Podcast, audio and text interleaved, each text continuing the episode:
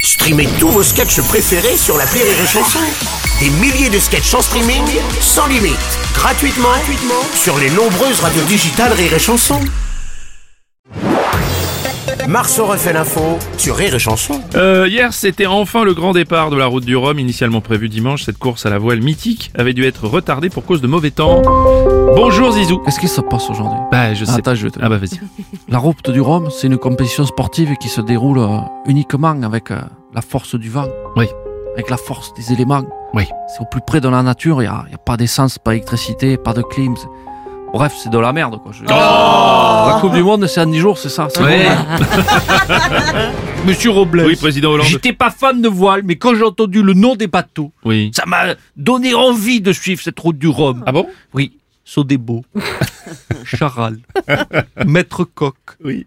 la Micaline. Ah la Michaeline. Ce sont des vrais noms, je précise. la boulangère bio.